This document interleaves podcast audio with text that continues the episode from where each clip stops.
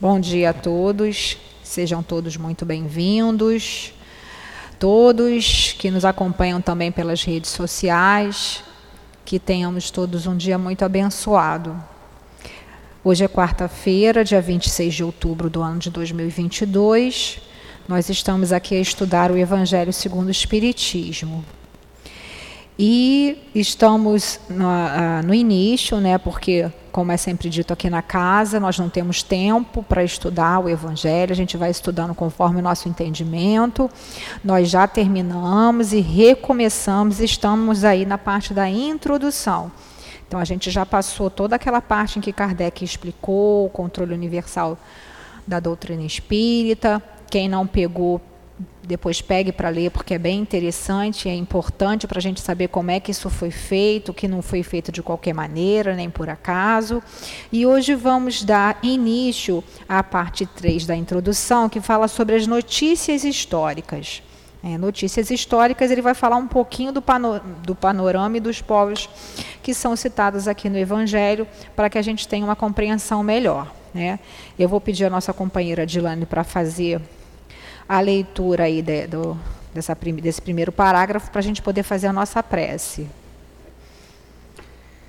Notícias históricas. Introdução 3.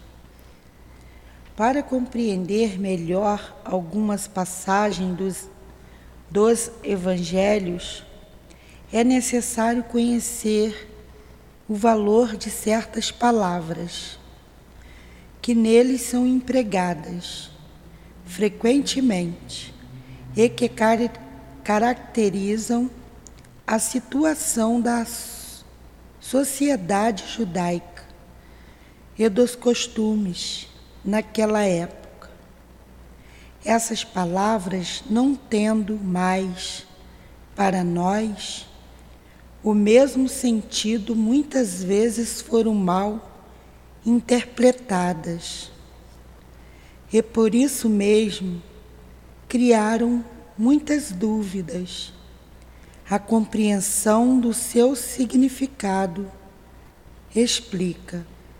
Além disso, o verdadeiro sentido de certas máximas, que à primeira vista parece estranhas. Então vamos fazer a nossa prece. Você pode fazer, Adilane, por favor? Não, pode fazer. Pode. Graças a Deus, Senhor, graças te damos, Mestre querido. Graças a vós, Espíritos benfazejos dessa casa de amor. Mais um dia, mais um dia de lutas, mais um dia de aprendizados. Muito te agradecemos, Senhor, por estarmos aqui nessa manhã muito te agradecemos, benfeitores, vos agradecemos, benfeitores amados, pela proteção e o amparo de nos conduzir até aqui da manhã de hoje.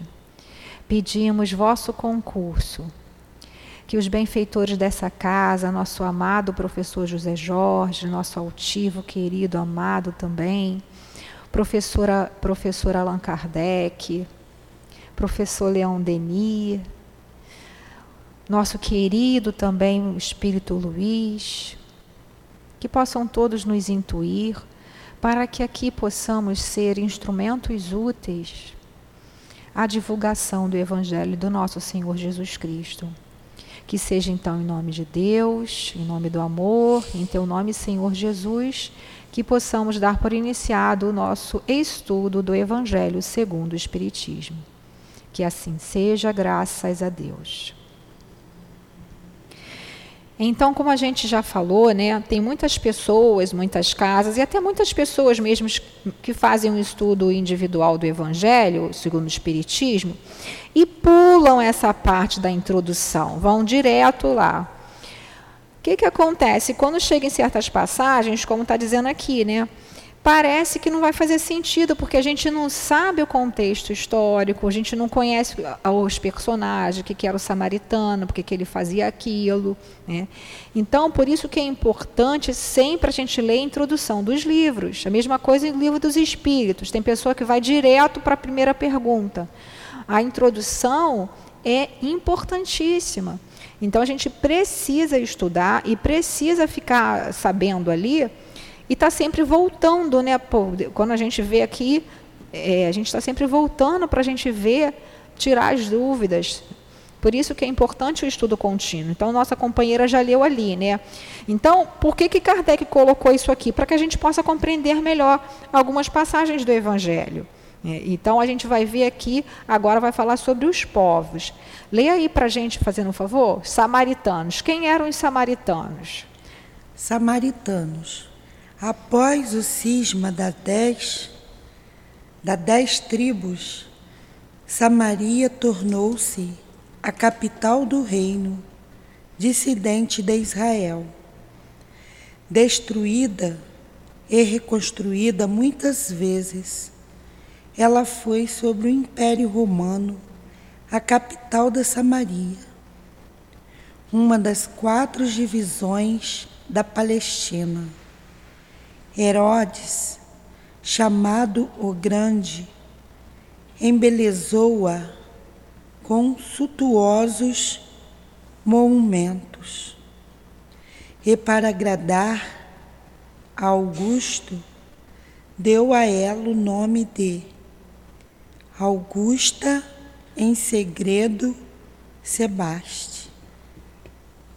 Em grego, né? Então, esse cisma Isso, da... em grego. Ah, é, a gente confunde mesmo. Então, essa, essa questão das, desse, essa separação das tribos de Israel, né, ele está dizendo aqui, né, após a morte do rei Salomão, houve a divisão política e religiosa das tribos de Israel, né, das tribos. E o fim da monarquia. Né, Salomão era, na época, o rei ali que dominava tudo. Aí essas dez tribos, né, tem um nome, os nomes dos filhos de Abraão. Aí foi cada uma da, e duas que vai depois vão ter mais duas, né? Vão ser as total das doze tribos de, de, Israel, mas lá na frente, né? Mas o que, que é importante? Por que Kardec está colocando isso? Porque ele vai falar, né, a parábola da, da, lá, lá do, do próximo, né, do, do samaritano, que, né, então a gente vê aí que ele está falando ali, né? Como é que ele, onde que era, ele está situando ali, né? Agora continua falar dos samaritanos. Os samaritanos quase sempre estiveram em guerra com os reis de Judá, uma versão profunda, datando da separação, pertuou-se entre os dois povos que abandonaram todas as relações recíprocas. Os samaritanos, para tornar a separação mais profunda e não terem de ir a Jerusalém para a celebração das festas religiosas, construíram um templo particular e adotaram certas reformas. Admitiam somente o Pentateuco, contendo a lei de Moisés, e rejeitavam todos os livros que lhe foram anexados posteriormente. Seus livros sagrados eram escritos em caracteres hebreus da mais alta antiguidade. Aos olhos dos judeus ortodoxos, eles eram heréticos, isto é, contrários à doutrina estabelecida, e por isso mesmo desprezados, amaldiçoados e perseguidos. Portanto, o antagonismo das duas nações tinha por único princípio a divergência de opiniões religiosas, ainda que suas crenças tivessem a mesma origem, eram os protestantes daquela época. Termina aí só esse parágrafo, que é só a formação. Mesmo. Atualmente, ainda se encontram samaritanos em algumas regiões de Levante, do Levante, particularmente em Nabulos, e Jafa. Eles seguem a lei de Moisés com mais rigor que os outros judeus e só celebram casamento, casamentos entre eles. Obrigada, Dilane. Então As... a gente. Oi. Então a gente vê o quê? Como é que eram os samaritanos, né? Depois que teve essa divisão das dez tribos de Israel e tudo mais, eles começaram, eles entraram aí numa disputa, numa briga com o que? Os reis de Judá, né? Daí que veio né? Das tribos de Judá, de Benjamim, aí que veio essa expressão jude, né? Judeu, povo judeu. E aí o que que aconteceu?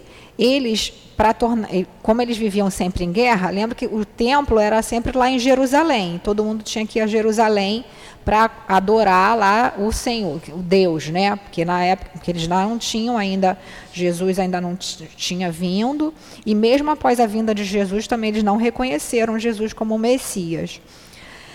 E aí o que, que eles fizeram? Eles pegaram e construíram na cidade de Samaria mesmo um templo para eles adorarem o Senhor. E eles também eram muito rigorosos, eles só aceitavam o Pentateuco. O que é o Pentateuco? Aqui na doutrina espírita, a gente chama Pentateuco os cinco livros de Allan Kardec. Livro dos Espíritos, Livro dos Médios, Evangelho, Céu, Inferno e a Gênese. A gente chama isso. Mas o Pentateuco, no sentido bíblico, está até aqui. A, a nota, o item 10. É Pentateuco, os cinco livros de Moisés. São aqueles cinco livros do Antigo Testamento. Então, está na Bíblia, naquela parte do Antigo Testamento. Né? Está escrito ali, ó, escritos em hebreu arcaico, são os primeiros livros da Bíblia. Então, é o Gênese que narra a criação do universo e do gênero humano até a formação do povo de Israel, o Êxodo, o Levítico, o Números, Deuteronômios. Então, são esses cinco. Os que vieram depois, eles não aceitam. Então, eles criaram com esse comportamento ainda mais separação com relação aos outros ali da época. Né? Então, eles eram considerados como os protestantes. Por quê? o antagonismo das duas nações tinham por único princípio a divergência de, de, opiniões religiosas, ainda que suas crenças estivessem na mesma origem. Quer dizer, todos acreditavam no mesmo Deus, no Deus de Moisés. Só que eles tinham aí as suas rusgas, as suas brigas. Né? Hoje em dia, como ainda existe, né? Na, na, na, na, região aí que eles chamam de Levante, que é uma parte dos países da costa oriental do mar Mediterrâneo. Às vezes a gente vê, hoje em dia com as redes sociais, a gente vê bem fácil a gente achar, né? Tem até alguns canais que falam, que mostram né, como é que é essa religião e tudo mais, e realmente eles são ainda bem, bem tradicionalistas, vamos dizer assim, né? São muito apegados àquela questão. Então, eles seguem a lei de Moisés com mais rigor que os outros judeus. E até hoje em dia, só celebram casamento entre eles. Eles só casam entre eles. Eles não casam com alguém de religião de fora. Então, eles têm ainda muito isso. Vamos lá, Dilane? Continua, uhum. por favor. Quer falar alguma coisa, Dilane? Não. Não. Nazarenos. Na antiga lei, este era o nome dado aos judeus que faziam voto de se conservarem em pureza perfeita por toda a vida ou por algum tempo. Eles se obrigavam à, casti à castidade, à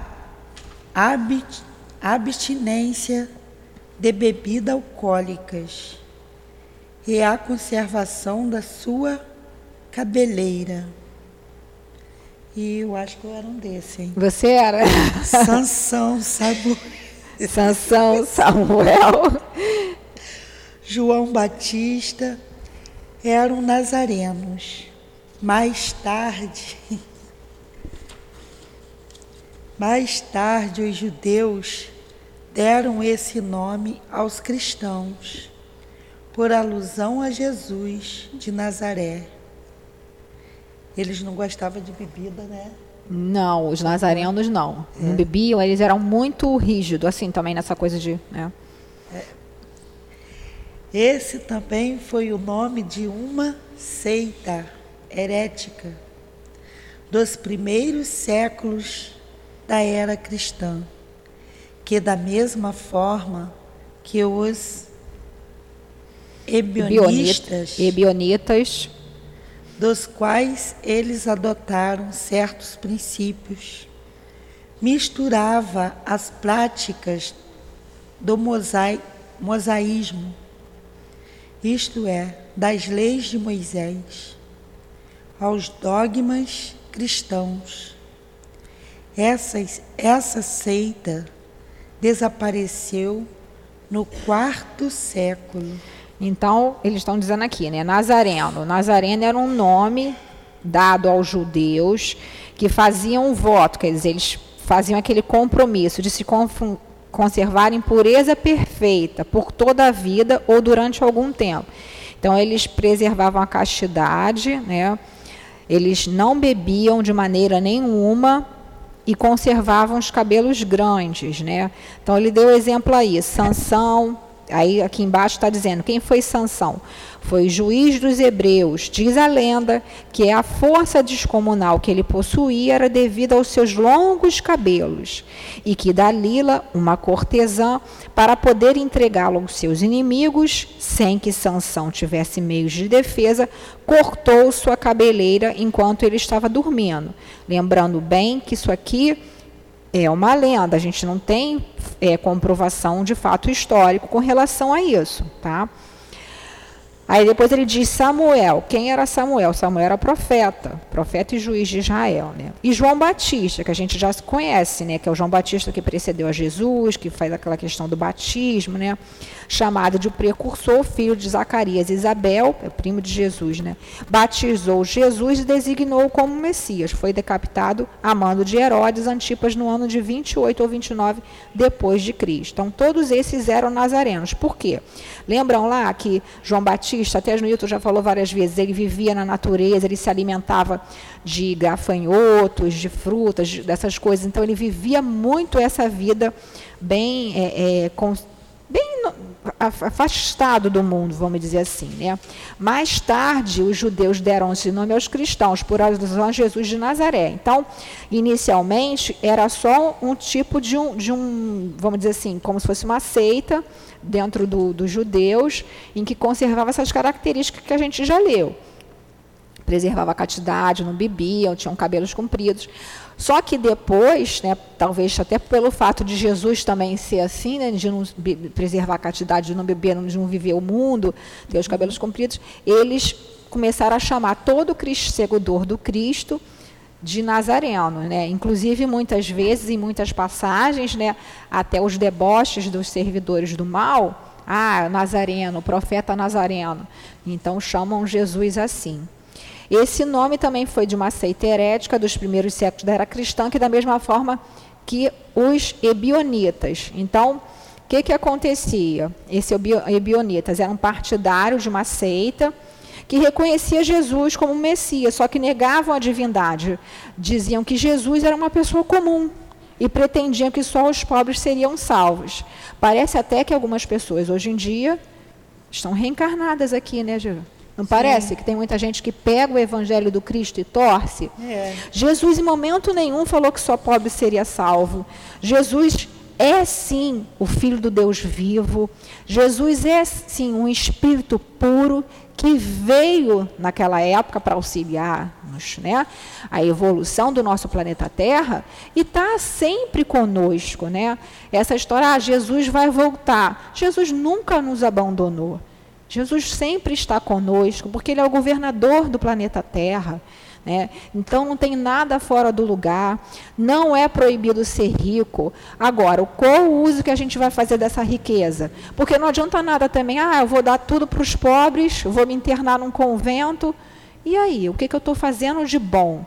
Né, para as pessoas, para mim mesmo, né, o trabalho no bem que a gente sempre chama sempre atenção, que vai ser aí o remédio para a nossa alma.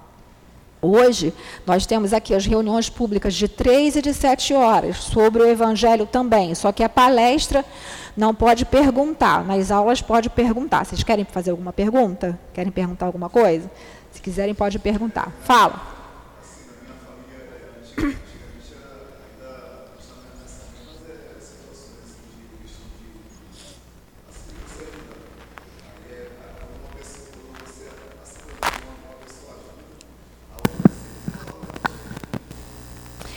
Mas é, é da vida. A gente lembra, né, o companheiro está falando de família, né?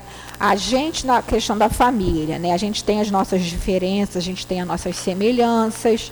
Então a gente vai reencarnar naquele meio em que a gente precisa consertar algumas coisas. Não estou dizendo que ah, fulano é ruim, você é ruim. A gente sabe que tem pessoas na nossa que reencarnam como nós. O que, que acontece no, no planejamento reencarnatório, né? A gente vê muito bem lá naquele livro né, dos missionários da luz a reencarnação de Segismundo, que estava sendo toda planejada, mas quando o espírito do Segismundo se ia se aproximar lá do pai, o pai lembrava que ele tinha assassinado o pai em outra encarnação, então não aceitava e aí não conseguia ser feita ali a, a aproximação do espírito para reencarnar. Mas muitas vezes, a maioria das vezes, né, nós espíritos ainda imperfeitos, mas não tão não tão atrasados, assim, somos atrasados, somos, mas tem aqueles mais inferiorizados. Então, as encarnações planejadas são de espíritos aí, medianos, né, que a gente é imperfeito, é, mas espíritos assim, muito atrasados, muitas vezes nem tem um planejamento. É aquele automatismo biológico que o, que o doutor Hermes explica bem no livro Instruções dos Espíritos, falando sobre a reencarnação. Mas, de, na, na, de maneira geral, a gente vai reencarnar próximo àquelas pessoas que a gente precisa consertar. O que, que acontece? O amor atrai, mas o ódio também atrai. Então, ah, né, a gente vê as instruções dos Espíritos sempre ao longo dos nossos estudos, e Jesus sempre falou que o amor liberta e o ódio algema. Então, preste atenção. Às vezes a gente tem alguma pessoa que faz mal para a gente, a gente fica, ai, mas fulano fez isso. Aí fica o dia inteiro, né? Fulano fez aquilo. Ah, porque isso. Ah, porque aquilo. Então passa, o dia tem 24 horas, passa lá, sei lá, 20 horas, 18 horas do dia pensando no inimigo, na pessoa que fez mal. E aí nem pensa às vezes no, no amigo, no amor, no filho. Então, vai fazendo uma sintonia, vai se algemando aquela, aquela criatura, e se não resolver nessa encarnação, vai reencarnar junto. Por quê? Porque a mente está ligada àquela ali. Porque o ódio é um sentimento de energia, né? O amor e o ódio. Então, a gente tem que ter muito cuidado. É, até, até tem palestrante que fala, quer se livrar, entre aspas, da pessoa, ama, liberta. Porque se você odiar, você vai vir preso à pessoa. Então, como eu estou te falando, às vezes reencarna na mesma família esses espíritos que precisam se acertar. Mas o que, que acontece? Antes de reencarnar, muitas vezes é feito um planejamento. Ah, então você vai vir como minha mãe, eu vou vir. E tudo bonitinho. Só que quando. Ah, já te perdoei, você já me perdoou, então vamos reencarnar todo mundo junto, que é a nossa prova também, né? Só que quando reencarna, tem o quê? O esquecimento do passado, que a gente vai estudar lá no capítulo 5, se eu não me engano, no item 11. Esquecimento do passado. Então, o que, que começa a, a preponderar? O que, que começa a ser mais forte? Aquelas lembranças negativas. Então, o que, que acontece? Vamos supor, reencarno junto com a Dilane aqui. Aí, muito que bem, muito legal, daqui a pouco eu começo a me lembrar que ela roubou meu namorado em outra encarnação. Brincadeira, tá, gente? Que a Dilane não é nada disso. Aí eu vou ficar com raiva dela. Aí eu vou olhar para a Dilane, chega aqui no centro espírita, olho para ela e falo, hum, não gosto daquela mulher. Aí não gosto daquele cara. Então, são aí que surgem essas simpatias e antipatias terrenas. A gente tem que ter muito cuidado. Claro que ah, Jesus não diz, não amai os vossos inimigos, que a gente tem que ter o mesmo amor que a gente tem por um amigo. Então, se esse inimigo não está dentro da nossa casa, está fora, eu não vou pegar e vou botar na minha casa, porque Jesus falou que eu tenho que amar os inimigos. Não é assim. O que, que é esse amar? É você não ter no seu coração o sentimento de ódio. Porque, como eu falei, até por uma questão de preservação, gente, o ódio ele vai te amarrar a pessoa. Então, que, que a gente tem que fazer? Tem aquela pessoa que a gente não se dá bem? Se for dentro da família, fica mais difícil, porque a gente vai ter que lidar com aquela situação. Vamos orar, vamos fazer a nossa parte. Nos que não couber, vamos cumprir os nossos deveres. Porque né, não dá para sair. Né? Quando é uma pessoa de fora, fica mais fácil porque não está naquela convivência obrigatória diária. Mas de, da mesma forma, vamos colocar o nomezinho da pessoa na irradiação ali. Ah, mas poxa, eu vou rezar para o meu inimigo? Sim. Lá no final, nas preces do Evangelho, tem as preces pelos nossos inimigos. Por quê, gente? Porque enquanto a gente tiver qualquer tipo de sensação, de sentimento de, de animosidade, de contra, e aquela pessoa também, o que, que vai acontecer? Os nossos inimigos também os inimigos desencarnados, vão estar ali potencializando, fazendo com que a gente brigue. Aí, como eu falei, a gente passa mais tempo pensando naquela pessoa que nos traz sentimentos negativos, que traz ódio, que traz coisas ruins. Aí eu fico, já acordo com, hum, hoje vou encontrar com aquela fulana lá, com aquele fulano. Tá entendendo? Aí já cria uma nuvenzinha. Lembra da história em quadrinho? Já viram aquelas historinhas? O que, que tem? Não cresce aquela nuvenzinha? Aquilo ali é verdade, gente. É pura verdade. É o pensamento. O pensamento é matéria, é energia. A gente estuda no livro dos Espíritos, ali na segunda parte. Né? Se os espíritos veem o nosso pensamento, veem. Os espíritos influenciam no nosso pensamento, 4, 5, 9, muito mais do que imaginais. De ordinário ou comumente, são eles que vos dirigem. Então, se eu acordo assim, ai, puxa vida, vou ter que trabalhar, encontrar com aquele chefe. Quem vai ficar perto de mim, gente? Altivo, doutor Ermo? Né? Eles vão estar ali observando de longe. Quando a gente mudar o nosso pensamento, mudar a nossa sintonia. Por isso que eles falam, peçam, peçam. Eles precisam que a gente peça, que a gente adore. Não, a lei de adoração não é para Deus, é para nós. Por quê? Porque nós vamos nos colocar numa posição maior. Vamos desfocar daquela situação, daquele sentimento negativo. Vamos começar o dia abrindo o olho e agradecendo, Senhor, muito obrigado por essa oportunidade de mais uma vez eu estar num corpo físico. Muito obrigado por eu ter dois braços, duas pernas, enquanto os muitos irmãos estão aí sem poder andar, por eu ouvir, por eu ter um trabalho onde eu posso ganhar meu pão honestamente. Faz uma prece para que tudo dê bem, para que eu consiga chegar bem no trabalho, para que lá né, se, se desanuvie, quer dizer, tira aquela sensação negativa. Quando a pessoa te olhar, que você, você sabe que aquela pessoa está te olhando com raiva, você na mesma hora sintoniza, se liga com os guias aqui da casa, ou mesmo com Jesus, fala, Senhor, abençoa essa pessoa, para que ela siga no caminho do bem. Por quê, gente? Porque enquanto houver qualquer sentimento de animosidade, de ódio no nosso coração, a gente vai estar preso àquela pessoa. Ah, mas a pessoa não quer, a pessoa é isso. Realmente, ai, deixa, é problema dela com a lei de Deus. Qual é o meu problema com a lei de Deus? É eu não ter esse sentimento de ódio dentro de mim. Né? Quer falar alguma coisa, Dilane? Não, tá bom. Então vamos seguir agora nos publicanos. Publicanos.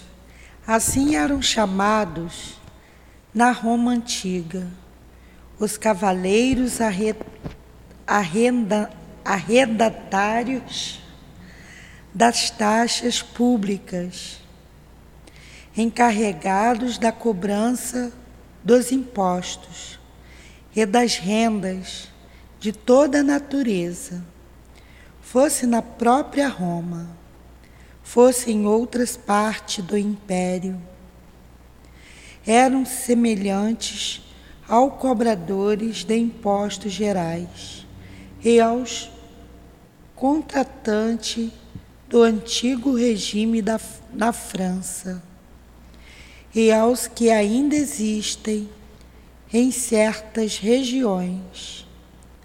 Os ricos que corriam faziam com que se fechassem os olhos às riquezas que, muitas vezes, eles adquiriam e que para muitos deles eram o produto de cobranças e de benefícios escandalosos. Então, eram assim chamados os publicanos. Na Roma antiga, eram pessoas que eram encarregadas de cobrar os impostos. Porque, por exemplo, lá na Roma, o imperador, todos os cidadãos tinham né, que pagar um certo imposto.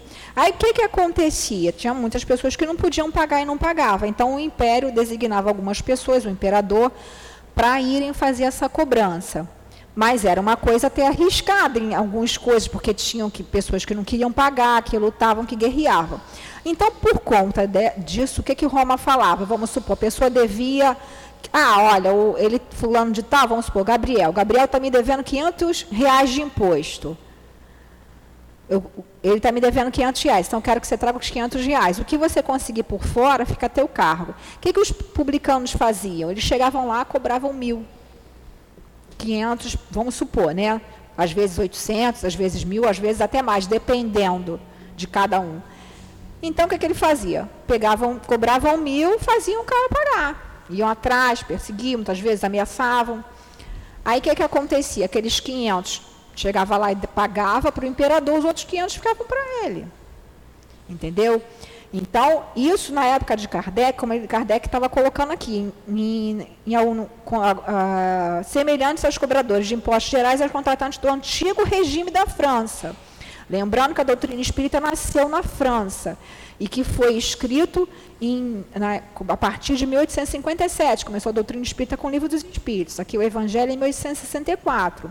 Então ainda tinha em algumas regiões, em, em, mas hoje em dia acredito que não tenha mais, porque mudou totalmente o regime de cobrança. A gente hoje paga o imposto através lá da, da questão do governo. Se é justo ou não, como Jesus disse, dá a César o que é de César e a Deus o que é de Deus. Então, o que, que acontecia? Como muitas vezes eles tinham os benefícios escandalosos, como eu falei, uma cobrança de 100%, né, e para cobrar eles se utilizavam de meios até violentos, a população se tomava de ódio deles, é óbvio. Então, eles eram muito mal vistos. Lá, quando a gente tem a passagem de Jesus, né, em que Zaqueu, Zaqueu era um publicano, era o que? Esse cobrador de imposto. Só que Zaqueu, diferentemente de outros, já estava no ponto de, de conhecer Jesus. Por quê? Porque ele ouviu falar de Jesus e se interessou. Quem será esse? E quando soube que Jesus ia estar lá, ia dar, né, falar, ele estava ali, ele seguiu e ele não só seguiu, ele subiu num, numa árvore, porque ele era baixinho e ele queria ver, porque tinha muita gente, né, aquela cabeçada toda ali. Ele subiu, então ele fez o esforço, ele subiu, ele se elevou para olhar Jesus. Porque ele sabia que tinha alguma coisa diferente. Aí o que, que Jesus fala? Saqueu, desce daí, hoje à noite eu vou jantar na sua casa. E ele ficou maravilhado com aquilo. E as pessoas, os fariseus, os seus que estavam ali acompanhando, né? Mas, poxa, Jesus vai jantar, vai comer com um publicano, né? Aí, ué, era uma pessoa, aí Jesus queria. E aí Jesus foi na casa de Zaqueu. Chegando lá, Zaqueu recebeu Jesus né, com todas as honras e disse: Senhor, né, é, se eu prejudiquei alguém, eu devolverei em até quatro vezes, quer dizer, tudo que ele tirou além do que ele deveria, ele falou que devolveria em até quatro vezes e vou dividir a metade dos meus bens e vou dar aos pobres. Observe que ele vai dividir a metade dos bens dele, porque a outra metade era para a família dele, gente. E darei aos pobres. E o que, que Jesus fala? Hoje nessa casa entrou a salvação. Então, essa história de que, ah, mas Jesus, como está falando aqui naqueles ebionitas, tem gente que fica dizendo, ah, Jesus só gosta de pobre. Jesus ama todos. Ah, Jesus não tem problema roubar. Não, o que, que é isso? Não tem problema roubar celular, não, até 1.200 reais. O cara vai roubar para beber uma cerveja. Claro que tem problema sim. Ah, porque Jesus andava com ladrão e com prostituta. Não. Jesus acolhia os publicanos, os ladrões, as acolhia, recebia. A partir do momento que aquela criatura passava a andar com Cristo, ela não mais seguia naquela vida de erro. Porque era impossível andar com Cristo e continuar com a vida de erro. Então, aquelas pessoas que seguiam Jesus eram ex-prostitutas, como Madalena, eram ex-publicanos, como Zaqueu, que depois né, é, a gente vê aí, e eram ex-criminosos. Então a gente tem que ter cuidado, a gente tem que estudar para a gente poder entender. Jesus acolhe ao, aquele, né? como está lá em Ezequiel, se eu não me engano, né? o Isaías, eu não lembro. Jesus não quer a morte do pecado, do pecador, mas a do pecado. Então, a gente não pode pegar a palavra de Deus, a palavra de Jesus e induzir as pessoas ao erro. Para continuar no erro. Não, tudo bem, vou para casa espírita, mas final de semana eu mereço, né? Eu tenho que tomar minha cervejinha, eu tenho que falar mal da vida dos outros.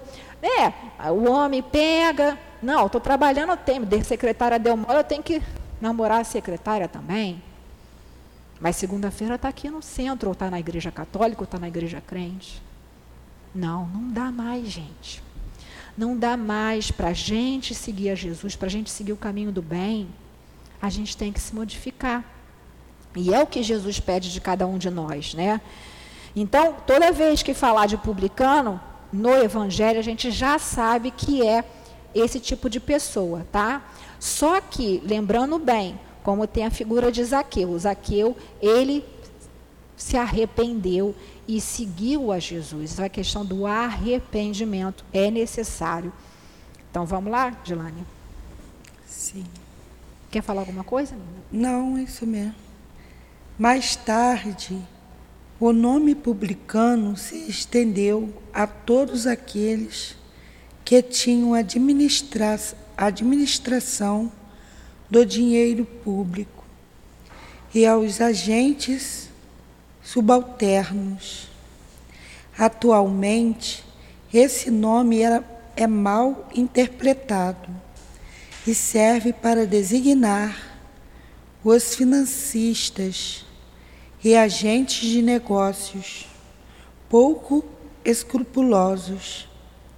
Algumas vezes se diz ávido como um publicano, rico como um publicano, em relação à fortuna, a fortunas de origem duvidosa. Muito bem. Então, gente, foi pegado esse nome, né, para designar outras coisas. Fulano é um publicano, então, porque ele tem o quê? Um, um, fortunas de origem duvidosa e tal, mas no fundo a gente sabe que veio dessa origem aí, né? Continua, Dilane. O que os judeus aceitaram com mais dificuldades durante a dominação romana, eu que mais irrita... eu que mais irritação causou entre eles foi a cobrança de impostos. Esse fato originou muitas revoltas e se transformou em uma questão religiosa, pois a encaravam como contrária à lei.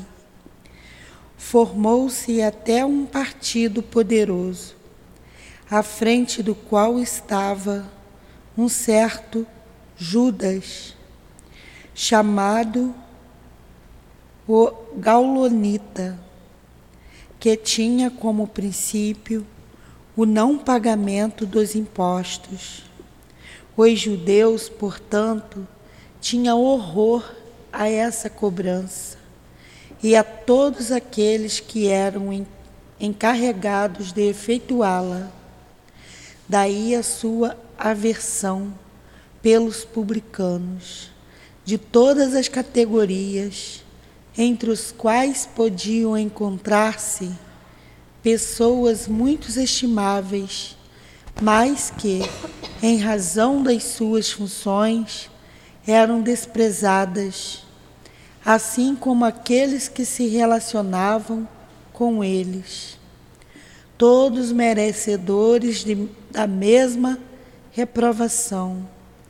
Os judeus distintos acreditavam que se comprometiam, se tivessem relações imitida intimidade com eles. Tivessem relações de intimidade com eles. Então, muito bem. Então, continuando aí, né? O que os judeus aceitaram com mais dificuldade durante a dominação romana e o que mais irritação causou entre eles foi a cobrança de impostos, é claro. Então, lembrando lá, quando Roma conquistava conquistava para baixo, sim. Quando Roma conquistava um povo, eles tornava, antigamente era assim, tornava todo aquele povo escravo. Então, era obrigado a pagar um imposto para o Império Romano. E esse imposto, como eu falei, não era muitas vezes, a maioria das vezes não era justo, e ainda tinha esse componente das pessoas que iam cobrar, que cobravam a mais, a mais. Quando Jesus falou dai a César o que é de César, o justo, então tinha que pagar o imposto e não essa cobrando. Inclusive, João Batista, quando conversou com os publicanos, ele foi questionado, ele orientou o quê? A cobrar somente o que era devido, não explorar ninguém. E esse é o nosso papel também. Muitas pessoas têm as profissões que têm que cobrar, que têm que fazer, para que cumpram o que a profissão manda nada por fora, nada desonesto, porque mais na frente a gente vai colher esse fruto que a gente está semeando. Então ele falou aqui, então causou muitas revoltas porque esse imposto era muito alto. É, lá no livro Paulo e Estevão, né, de Emmanuel, psicografia do Chico, o que que acontece? Conta a história do apóstolo Paulo, né, tudo lá o início, como é que foi a história. Lá no iníciozinho, não sei se vocês lembram, quando fala da família da Abigail, que vem ser a noiva né, do, do, do Saulo, depois virou Paulo, a família dela, o pai dela, né, ela era órfã de mãe, o pai dela tinha uma propriedade boa que eles cultivavam, mas que como veio a dominação do Império Romano lá em Corinto, na Grécia, eles obrigaram o pai a doar, dar pedaços da terra dele. Então ele ficou com uma terra muito pequenininha. Então ele, ele cultivava e ia vender ali na cidade. Até que um dia um dos, um dos soldados romanos ficou debochando dele, porque ele era judeu, enfim, tem toda uma situação. E ele depois, quando acontece, né, o soldado romano diz que ele desrespeitou, enfim, toda uma situação. Ele se achando né, que estava sendo perseguido, foi reclamar lá no, lá no, no preposto lá romano. E aí o que, que aconteceu? Perdeu o resto de terra que tinha, ainda foi preso. Então, tinham esses excessos que causavam muita dificuldade, causavam muita revolta. Aí teve um, um certo Judas, chamado O Gaulonita, não é o Judas que traiu Jesus. Esse Judas que traiu Jesus chama-se Judas Iscariotes, é outra pessoa que ele pregava o quê? Não vamos pagar nada. Se revoltava. Mas, claro, o Império Romano tinha muito mais poder, muito mais condição e acabou dominando. Né? Então, sempre aí. Se a gente tem que pagar, a gente vai pagar o que é cobrado. Se é justo ou não o valor que é cobrado dos impostos, nós temos que tentar modificá-los através das leis. Né? Aí, por isso mesmo que os publicanos eram odiados. Então, como está dizendo aqui, os judeus distintos acreditavam que quem se comprometia com os com publicanos tinham o quê? Que eram pessoas ruins, de má vida. Então, eles falam pessoas de má vida. Durante o Evangelho a gente vê muito isso, né? Querem falar alguma coisa, Dilane? Não, está ótimo. Vamos continuando lá? Viajeiros. Eram os cobradores de baixa categoria encarregados principalmente da cobrança do dinheiro de entradas nas cidades, ou seja, o pedágio. Suas funções correspondiam, mais ou menos, às dos alfandegários e dos cobradores de taxas sobre mercadorias, e recebiam a mesma reprovação que os publicanos em geral. É por essa razão que no Evangelho encontra-se frequentemente o nome publicano, ligado ao de pessoas de má vida. Esta classificação não se referia a devassos, nem a vagabundos. Era um termo de menosprezo, sinônimo de pessoas de má companhia, indignas de se relacionarem com pessoas de bem. Então, a continuação aí, né? Também eram cobradores de impostos, só que, pelo que está sendo dito aqui, devia de ser aquele que tinha relação mais com as pessoas na cobrança. Eles eram de baixa categoria, né? encarregados principalmente da cobrança de direito de entrada nas cidades. Então, cada cidade que já estava ali dominada pelo Império Romano, quando você ia para uma outra cidade, você tinha que pagar um imposto para poder entrar na cidade. Então, era muito imposto mesmo, né? Então, esse, isso, as coisas são importantes para a gente entender certas colocações ao longo do Evangelho. Sim. Agora vem o fariseu, esse daí que é o mais, mais interessante. Fariseu, do hebraico, parash. Parash, também não sei como é que pronuncia. Divisão, separação. A tradição, isso quer dizer divisão, separação. Isso. Tradição construída numa parte importante da teologia judaica. Consistia na reunião de sucessivas interpretações dadas sobre o significado das, escri das escrituras. escrituras e que haviam se transformado em antigos de dogma entre os doutores isso era motivo de discussões intermedi intermediáveis. Intermináveis, né? Uhum. Na maior parte das vezes, sobre simples questões de palavras ou de formas, no gênero da, das disputas teológicas e das sutilezas da esco... escolástica, escolástica da Idade Média. Da Idade Média. Tá bom, é só para a gente parar um pouquinho para a gente ver. Então, fariseu, né? Fariseu é aquela parte de judeus que tinha uma parte da, te... da tradição judaica que eles invasiam várias interpretações das escrituras. O que é escrituras? É o Antigo Testamento e depois, hoje em dia, né, depois de Jesus, o Novo Testamento. Então, tudo que tinha sido escrito. Então, eles achavam que tinham que só só para eles e davam as interpretações também que convinham a eles naquela época, né? Então transformou muitas coisas em dogma, não pode ser questionado. Isso é assim desse jeito e pronto. Então eles botavam que você para ir a Deus tinha que ser através deles, através sempre do homem. E não é verdade. A gente pode ir a Deus através de nós mesmos, do nosso coração, a gente entrar em sintonia com, aí com os nossos guias espirituais, com Jesus. Não tem necessidade disso. E aí fazia aquela série de formalismo. Entre os doutores, quer dizer, entre eles ali, que eram os chamados doutores da lei, que eram aqueles fariseus que, por exemplo, o Paulo de Tarso, na época Saulo, ele era o chamado de um doutor da lei, porque ele havia estudado, ele era fariseu, filho de fariseus. Isso era uma uma tradição muito antiga que estudava as escrituras, cumpria e vivia.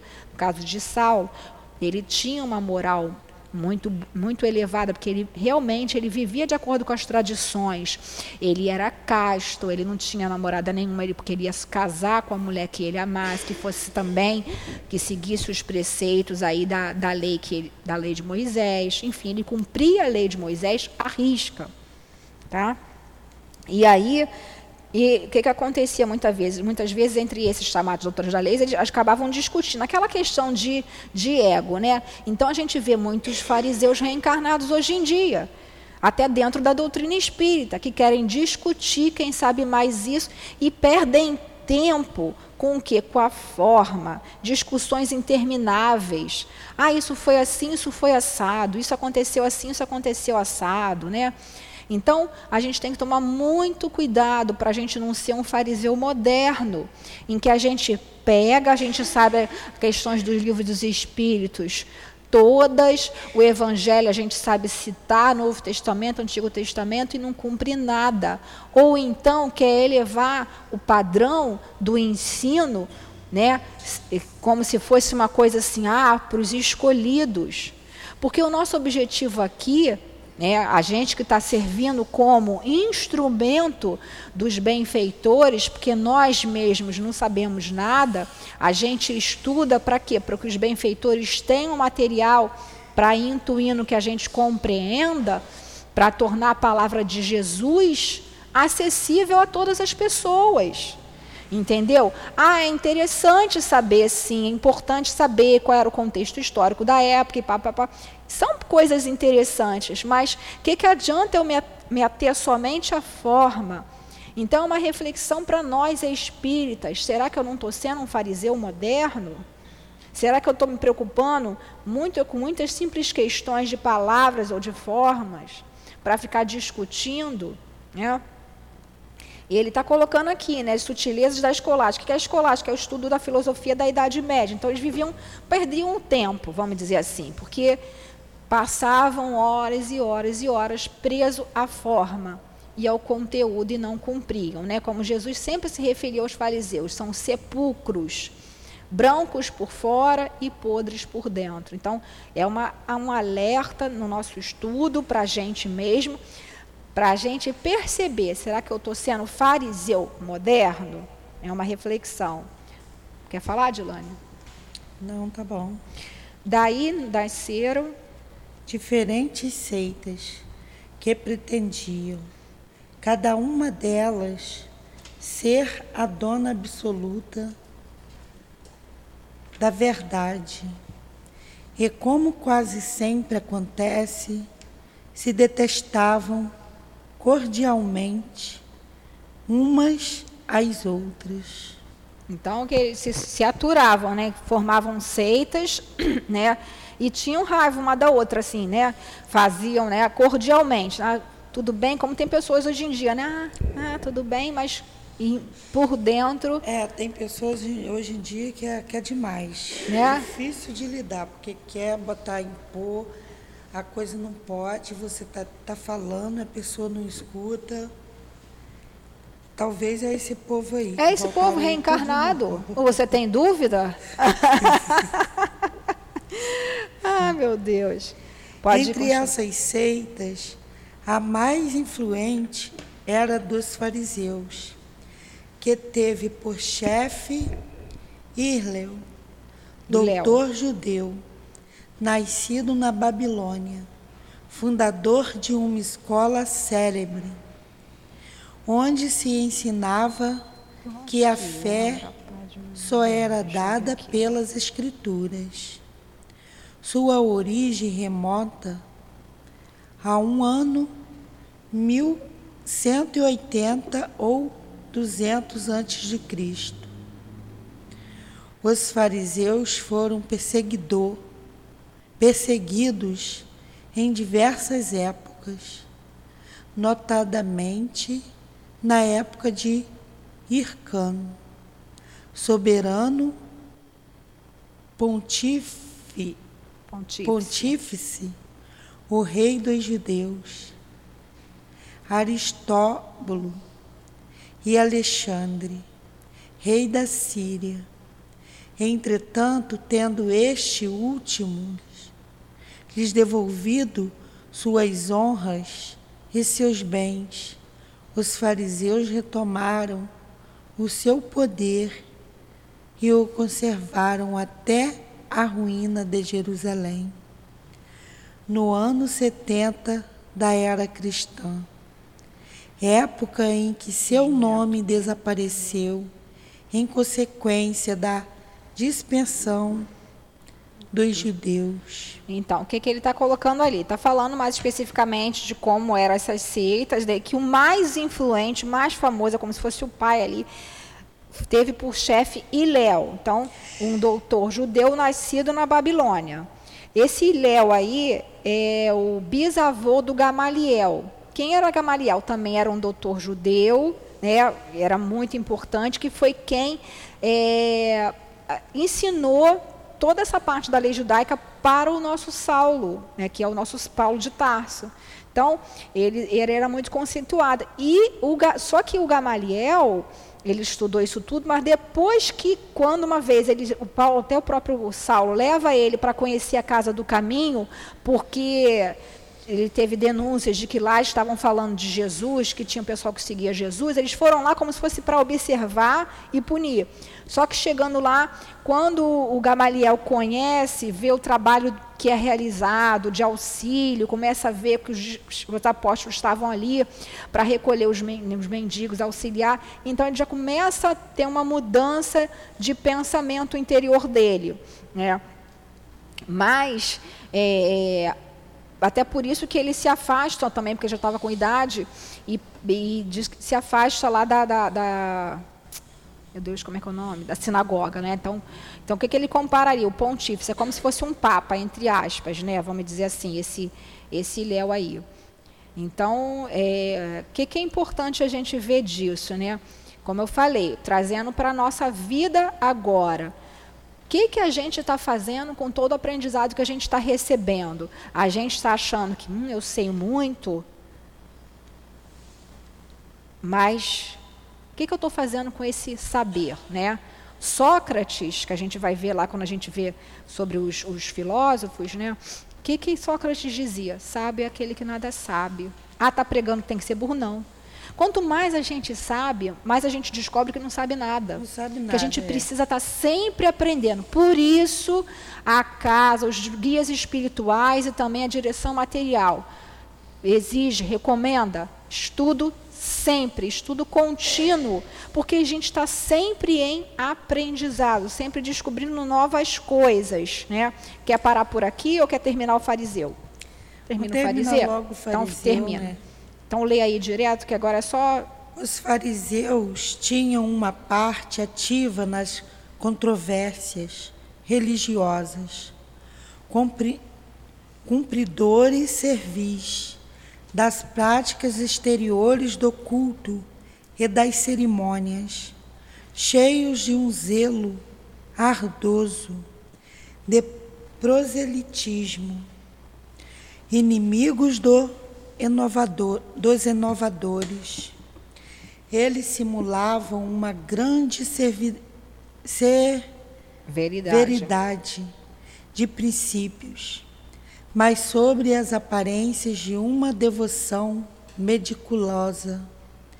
Escondiam costumes devassos, muito orgulho e, acima de tudo, um desejo excessivo de dominação. A religião para eles era mais um desejo excessivo de dominação. A religião para eles era mais um meio de subirem na vida que o objeto de uma fé sincera.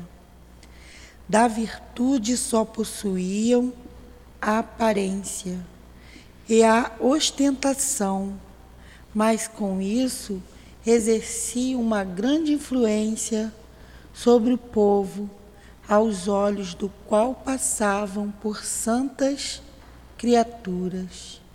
Eis porque eram muito poderosos em Jerusalém. Acreditavam, ou pelo menos diziam acreditar, na providência, na, na imortalidade da alma na eternidade das penas e na ressurreição dos mortos.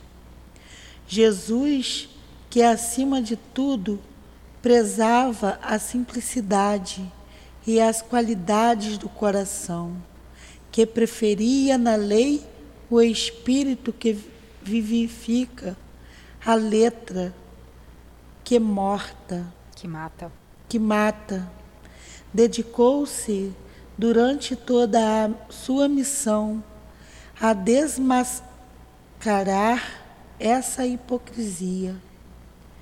E, em consequência do seu procedimento, fez inimigos obstinados entre os fariseus.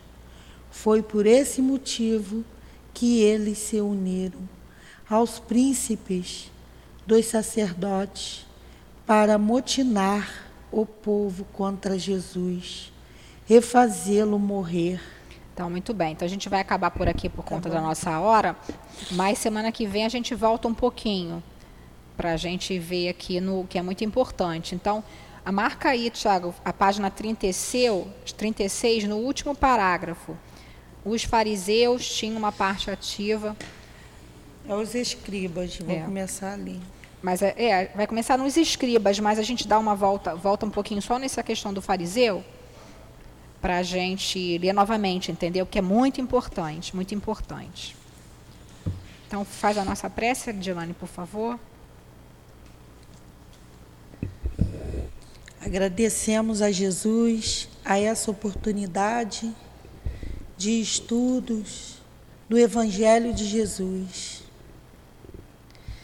Agradecemos a Kardec, a sua amada esposa. Agradecemos a espiritualidade guia dessa casa, a Dona Lurdinha, ao Sou Altivo. Agradecemos os nossos guias, que nos ajuda a entender o Evangelho de Jesus. Pedimos entendimento para todos, para os ouvintes. Pedimos discernimento da palavra de Jesus deixada para nós. Pedimos não só para os encarnados, mas para os desencarnados Pedimos em nome de Jesus, mas acima de tudo em nome de Deus, e damos por encerrado o estudo do Evangelho dessa manhã. Que Graças assim seja. Graças a Deus. Graças a Deus.